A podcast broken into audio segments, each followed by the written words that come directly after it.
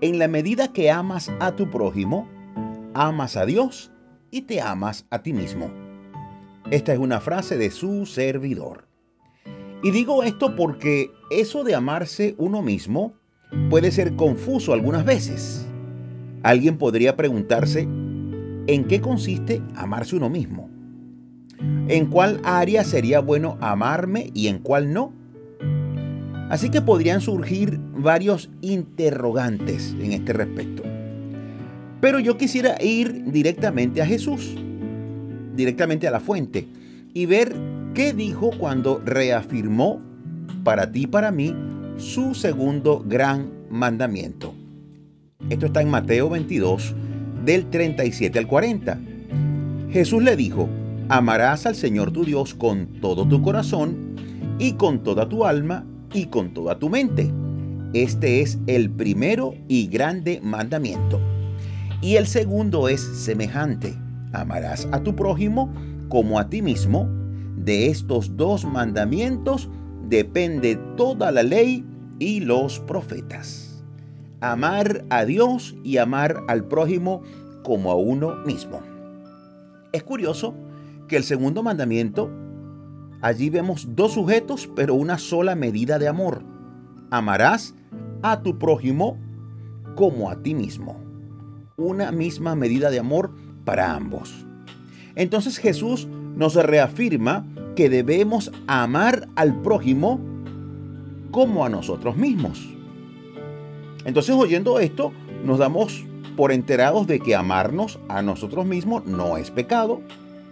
Por supuesto, debo amarme en la medida correcta, entendiendo que lo que soy, poco o mucho, todo proviene de Dios.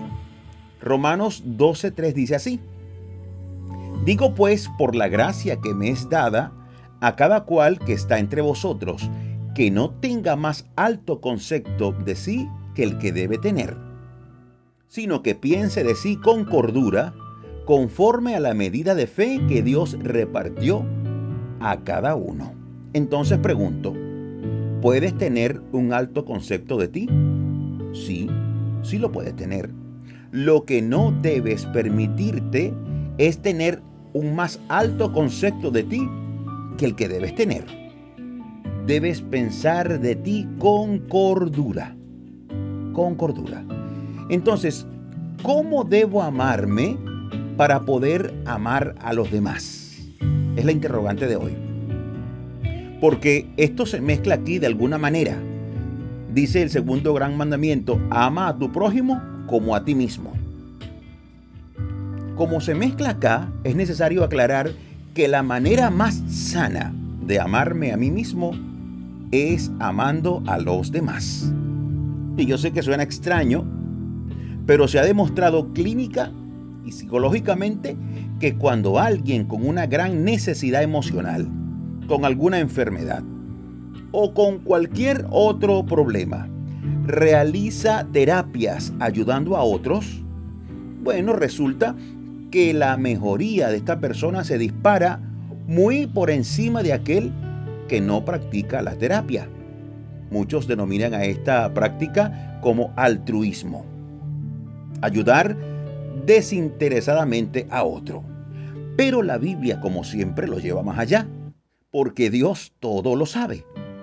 Y Él nos dice, ama a tu prójimo como a ti mismo, porque haciéndolo así, tu felicidad y tu paz estarán garantizadas. Así que, amigo mío, amiga, ayudar a otro, el amar a los demás, esa es la mejor manera de amarnos a nosotros mismos. Pablo se lo recordaba a la iglesia de Corinto en la primera carta que dirige a ellos en el capítulo 10, verso 24 dice, ninguno busque su propio bien, sino el del otro. Esto es una barbaridad. Escucha esto. Ninguno busque su propio bien, sino el del otro. ¿Por qué?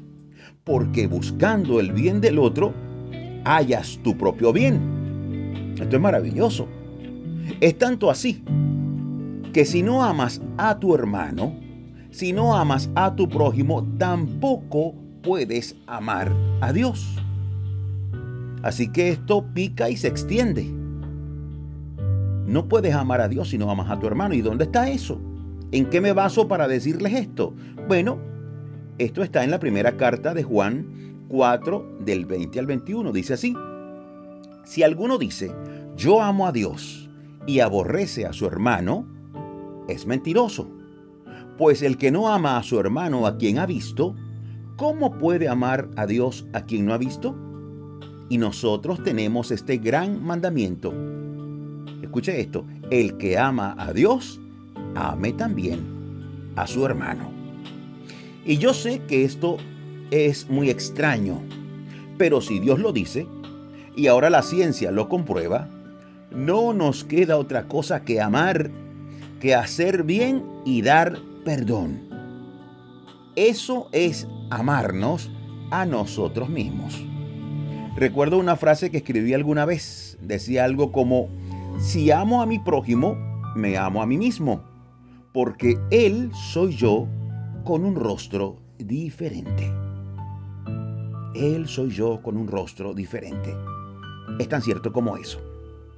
Y de no hacerlo, iremos descendiendo al oscuro abismo del odio, de la rencilla, bajaremos de a poco o quizá rápidamente al pozo de la amargura, de la enfermedad, de la soledad y del dolor.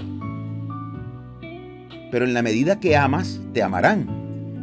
En la medida que entiendas, te entenderán. En la medida que perdones, te perdonarán. Y para ir cerrando, quisiera invitarte a mostrar amor por los demás. Mira, sin reclamos, dejando lo pasado en el pasado.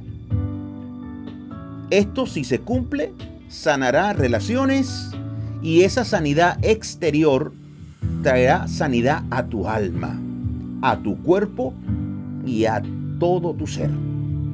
Yo quisiera invitarte a orar. Elevemos una plegaria pidiendo a Dios que ensanche en nosotros la capacidad de amar, de perdonar y de sanar. Que ensanche en nosotros eso. Oremos, repite por favor después de mí esta oración. Señor, gracias por tu hermosa palabra. Tú tienes todo el poder y toda la autoridad. Te pido que entres en mi corazón, remueve todo en mí. Desarraiga de mi alma cualquier sentimiento que cause dolor. No solo, no solo dolor en mí, sino también en otros. Yo necesito amarme, pero no será un amor genuino si no amo a los demás. Por eso te pido, ayúdame a perdonar, ayúdame a presentarme a partir de hoy como alguien que es amigo, sin reclamos, sin discusiones, sin rencor. Límpiame, Padre. Te lo pido con todo mi corazón y en el nombre de tu amado Hijo Jesús. Amén. Amén. Hermosa oración esta que acabas de hacer.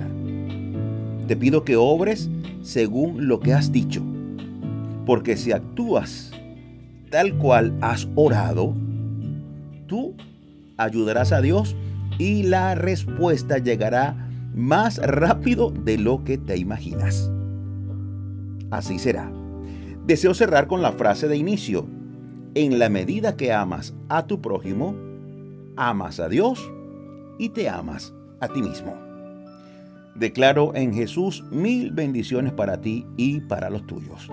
Me despido como siempre, súper agradecido con Dios porque nos permite seguir aquí dando pisadas de fe junto a ti. Hasta la próxima, Dios mediante.